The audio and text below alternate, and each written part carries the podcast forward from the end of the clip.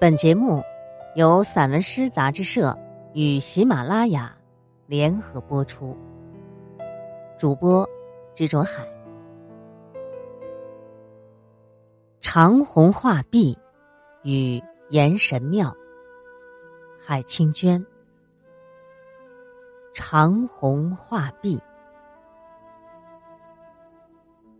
雅为音乐界开山鼻祖，贵为大圣人孔子之师，知天文地理，通星象音律，以才华横溢闻名于世。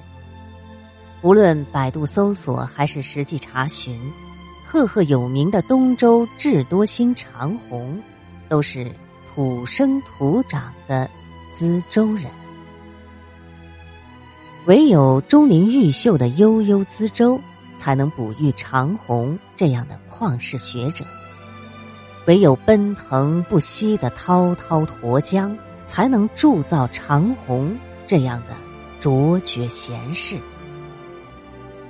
长虹洞、长虹桥、长虹湾、长虹墓，一半悲壮，一半骄傲的告诉我。隐居龙洞河的长虹，蒙冤含恨，剖腹自尽。三年之后，长虹之心化为红玉，长虹之血化为碧玉。长虹风，长虹云，长虹光，长虹影，一半骄傲，一半悲壮的告诉我：从发轮出发的长虹。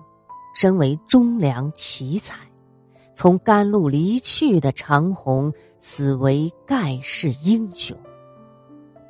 一艘客轮再不走一腔碧血，一块磐石压不碎一颗丹心。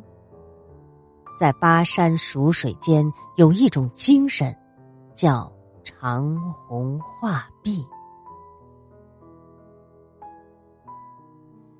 走进长虹故里，走过长虹大道，进过长虹雕像，我终于知道，什么叫忠君报国，什么叫视死如归，什么叫气贯长虹。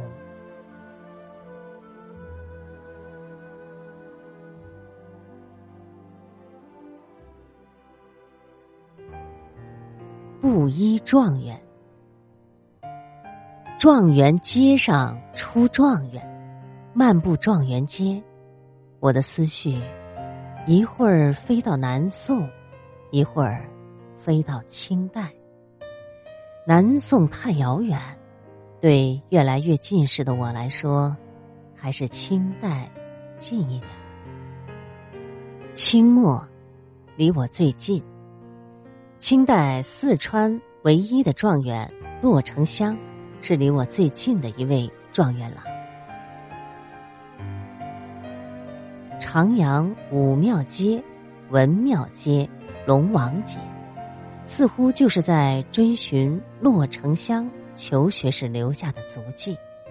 是的，就是足迹，深深浅浅的状元足迹。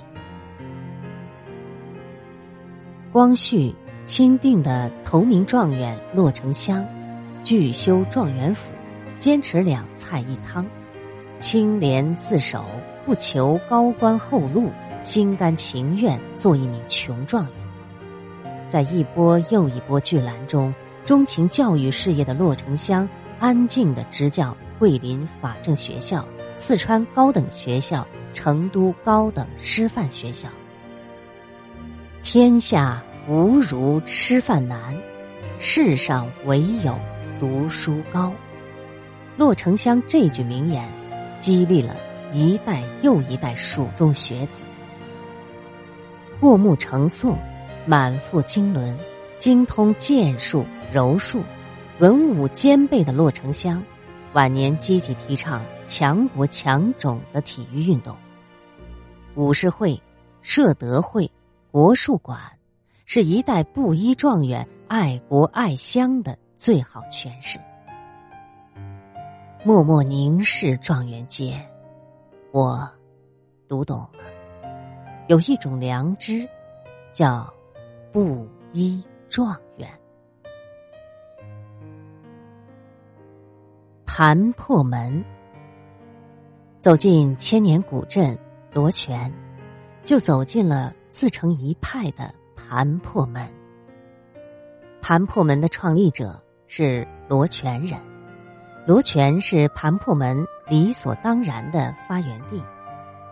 作为中国五十八个武术门派之一的盘破门，口传心授，屡获殊荣，在营盘山、狮子山。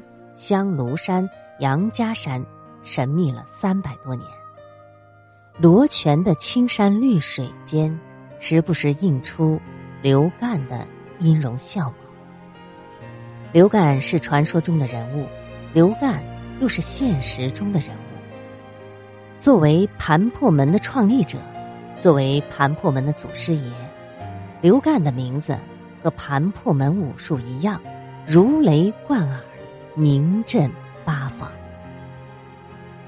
再有一千五百余口严谨的罗泉，再有地下洞和割血红的罗拳，不会几招盘破门，不会齐步云脚功、铁汉杯、滚沙桶、黄金靶子、筷子功和打香头功等功夫，如何保家？如何为国？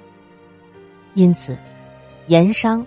盐民、陶哥、留学生、同盟会员多为盘破门弟子。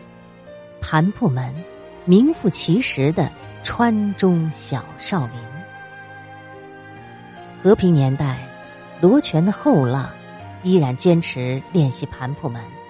盘破门武术进校园，既强身健体，又启智知礼，更是一种武术文化的。传承。岩神庙有因岩而生的罗泉古镇，就有因岩而生的罗泉岩神庙。天下第一岩镇，如果没有岩神庙，岂不是空有其名？巍峨的庙堂，粗壮的顶梁，高高的戏台。挺拔的有滋有味儿。拜谒了正殿的岩神管仲，拜谒了左右相伴的武神关羽和火神祝融，看着两侧的牌坊、戏台、耳楼、走廊，仿佛看到景架林立、檐造罗列，仿佛看到车水马龙、人声鼎沸，仿佛看到。一九二五年，罗泉景岩喜获巴黎世界博览会金奖。建时岩神祠，成时岩神庙。岩神祠这个盐商取的名字，自然没有皇帝御赐的岩神庙来的响亮。岩神庙，一个不可复制的传奇。那些渐行渐远的岩，带着骄傲和悲伤。雪花般洒向东西南北。朱溪河畔的岩神庙，在古朴原生的罗泉古镇栩栩如生。中国唯一的岩神庙，在历经沧桑的罗泉古镇，安静安详。